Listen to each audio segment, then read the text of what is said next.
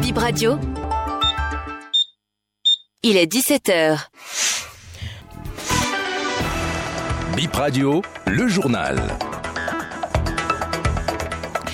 Au sommaire de cette édition, la rentrée aura lieu à Kaobago selon le directeur départemental de l'enseignement primaire. Le chef de l'arrondissement a évoqué ce matin ses inquiétudes sur la reprise des classes dans la localité durement frappée par le terrorisme en mai dernier.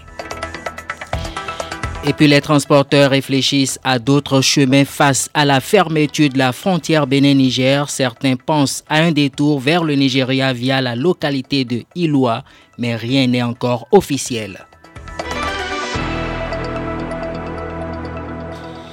On démarre par les infos météo après une semaine marquée par des journées pluvieuses. Quel temps fera-t-il demain mardi? Les prévisions du chef service météo bénin, Pierre Daco. Le temps qui régnera dans la bande côtière et dans la région sud en général sera caractérisé par un ciel très nuageux à couvert de la nuit au lever du jour, avec un ensoleillement plus ou moins prononcé euh, dans cette euh, partie du pays l'après-midi. Un risque d'averse de pluie et d'orage pèse cependant euh, sur, euh, disons, dans la bande côtière toujours et, et dans la région sud courant la journée. Le vent dominant en surface sera de direction sud-ouest avec une vitesse moyenne donc de 18 à 22 km par heure environ. La température de l'air ambiant variera de 25 à 28 degrés Celsius.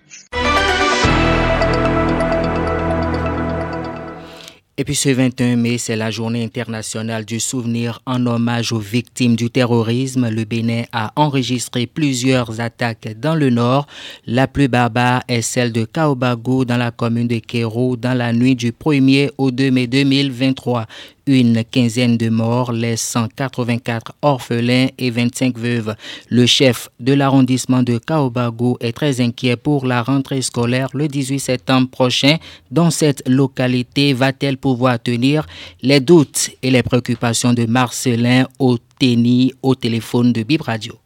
Non, je ne suis pas certain, je ne suis pas sûr qu'il aura rentrée. L'école qui a encore plus donné 6 sur 9 là, là, l'école là, il n'y a personne là-bas. Même le directeur m'appelle souvent, bon, s'il n'y a pas la sécurité là-bas, parce qu'il faut une base militaire là-bas dans la zone là pour que les gens puissent retourner dans les fermes et que les enfants aillent au centre. Il n'y a pas une base militaire là-bas. Qui ira là-bas? Donc il y a tout ça là, vraiment, c'est la désolation seulement. Sinon, vraiment, ça ne va pas à Kawago. Ça ne va pas côté éducation, vraiment. Et c'est actuellement, c'est c'est un privé qui est venu. Cette année, ils feront le C2. Même après le, massacre du 1er 2 mai, là, eux, ils étaient là, ils, ils enseignaient. Au CI, là, l'an dernier, on avait jusqu'à 128 élèves dans une classe. Les enseignants, il n'y a pas de salle de classe, il n'y a rien, rien du tout. Les enseignants ne viennent pas. J'ai des enfants jusqu'à aujourd'hui, j'ai au moins cinq orphelins que je garde qui vont au CM2, qui ne peuvent même pas lire. Que vous envoyez les enseignants là, ils ne veulent pas dire qu'ils ne vont pas venir, ils sont dans les classes, ils ne font rien. Il n'y a pas de suivi, rien, rien, rien, rien du tout. Les gens qui ont fui même avant le truc là, quand ça faisait le truc là, les gens sont partis. C'est après ça là que les gens seront là. Les trois autres écoles là, c'est des zones inhabitées actuellement. Pour le moment, il n'y a personne là-bas. Et puis retenez ceci, les déplacés sont revenus à Kaobagu. Les mesures sécuritaires ont été prises pour que la rentrée ait lieu dans cet arrondissement, confie le directeur départemental de l'enseignement primaire de l'Atakora, Pascal Naimi Chabi Bouni.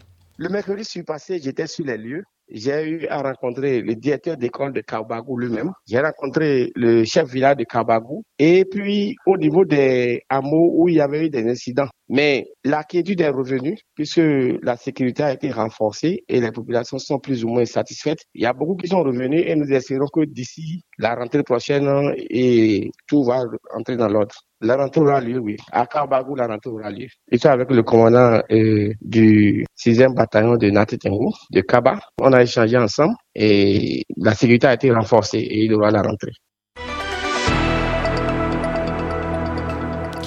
Nous venons à présent à cette information titre les effets collatéraux des sanctions de la CDA contre le Niger. Près d'un mois que plus de 1000 camionneurs sont bloqués à la frontière Bénin-Niger. Face à ce blocage, les propriétaires de ces gros porteurs explorent d'autres chemins.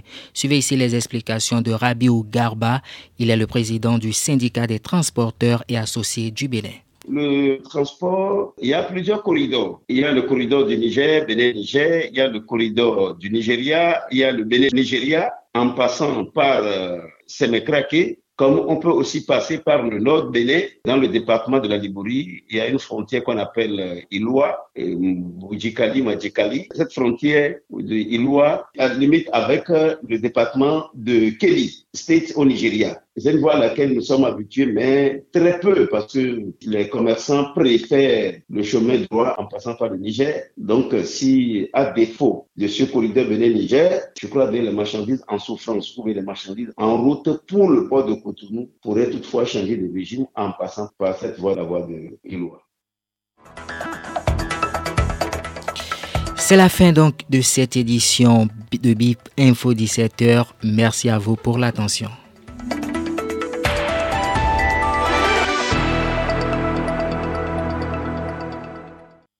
Envie d'être bien informé et envie de bons moments? Vous êtes au bon endroit. Vous êtes sur Bip Radio 106 FM. Nous émettons de Cotonou.